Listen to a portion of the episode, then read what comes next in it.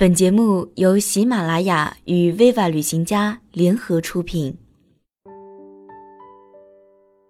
生活不仅有眼前的匆忙，还有诗和远方。和我们一起发现中国的十二个远方。Viva 旅行家，每一个人都是旅行家。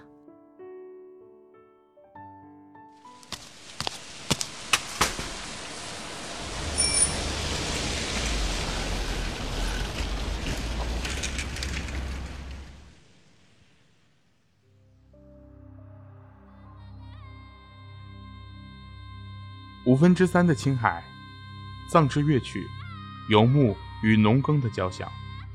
过去的两年里，我多次行走在青海，一个人，一队人。每一次让我跃然的，始终是那变化：从青稞到牦牛，从农耕到游牧，从黄土高原到青藏高原，从河湟谷地到青海湖。正如青海不等于西藏，青海湖不等于青海。这片土地上最让我难忘的民族——藏人，他也不等于牧人。从西宁去青海湖有两条路，一条是以二幺四国道为主，翻日月山到青海湖；第二条是先到贵德，穿越山谷地带，走上幺零九国道。便到了青海湖，这一片山谷啊特别丰富，它是日月山的余脉，青海南山的余脉，拉起山脉的交汇之处。我更钟情于后者，在贵德留一晚上，再上青海湖。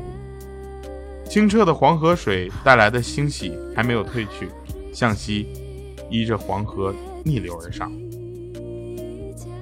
前夜在河滩上畅饮。略微的倦意，河谷间点缀的藏族村落，从眼前一个个划过。出了贵德城，千沟万壑的开阔，一条少有问津的老路，通向不近不远的高原。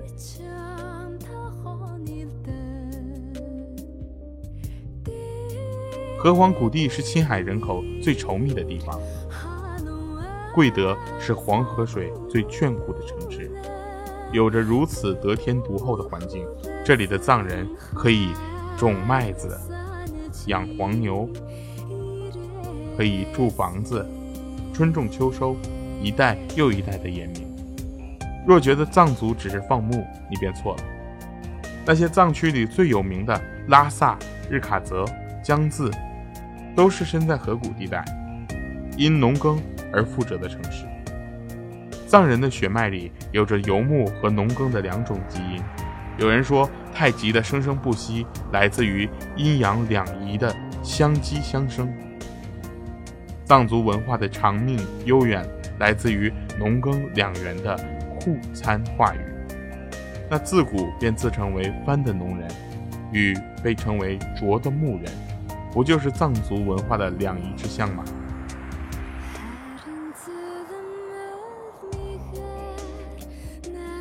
太极两仪太过玄妙，但是我亲身走在那里，听到看到反而简单，让人悦然。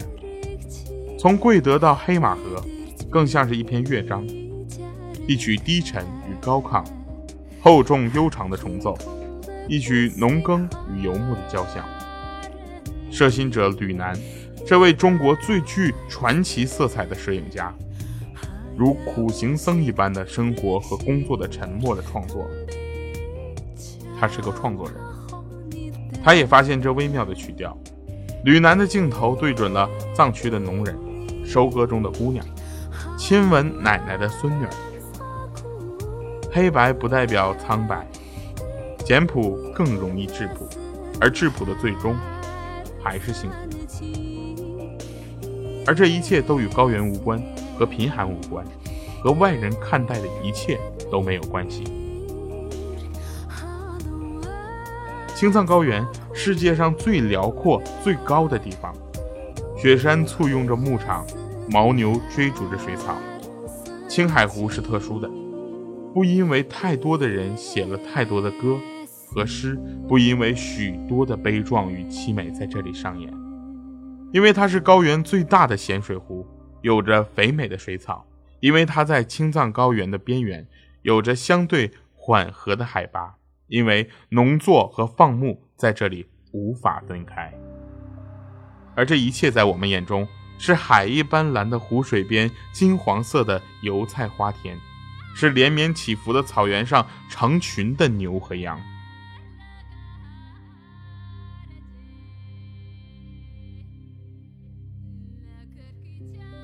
青海湖是藏区吗？现在是，过去呢？是又不是？君不见青海头，古来白骨无人收。这里的水草让人艳羡。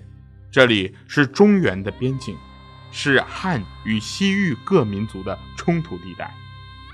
青海湖的特殊给他太多的纷争，从最古老的羌族到昌荣的吐谷浑王国，再到雄霸西域。高原的吐蕃王朝，青海湖边站得多，停得少。康巴的汉子，安多的马，青海湖心的海心山。那传说不是藏族的，却是吐谷浑和隋汤帝的博弈。倒淌河还在自东向西流，文成公主偌大的雕像，在镇子的中央。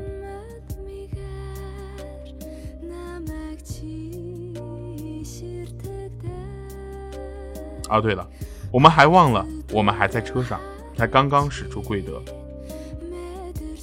过了尼纳便离了黄河边，在这里向北开过拉希瓦，就得向西开始翻越山岭，再也看不到黄土高原，到了多隆沟就不远了，盘旋曲折的山路竟是开阔的草原，牦牛开始出现，这个时候有一点气喘吁吁。迎着大风，兴奋的欢呼。驶过倒淌河，就到了幺零九国道。盯着你的前方，慢慢的，突然的，天与地让蓝色连在了一起。青海湖不远了，过了黑马河，我们看得疲倦了，因为那湖水竟是变化的，有时绿，有时蓝。天暗了，它也暗了。这一晚。我们在环湖西路的旦切大叔家休息，这里是青海湖最近的藏族人家。旦切大叔有上百只小尾寒羊，十几头牦牛，他的儿子会弹吉他，他的女儿会唱青藏高原。我们吃的青稞做的东西，我们喝着牦牛奶做的奶茶，我们笑，旦切大叔也笑。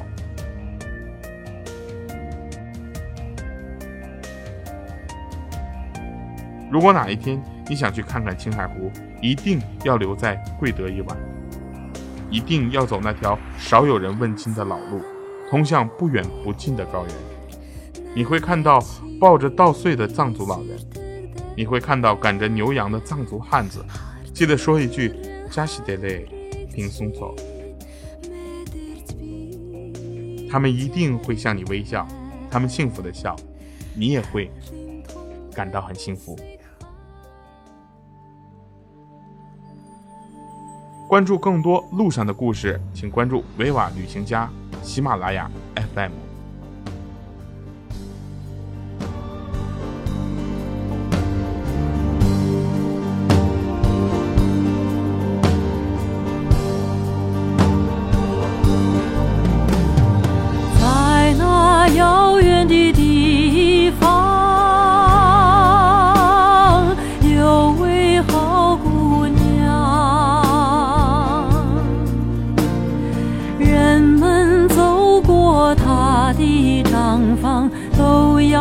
回头留恋地张望，他那粉红的笑脸，好像红太阳；他那活泼动人的眼睛，好像晚上明媚的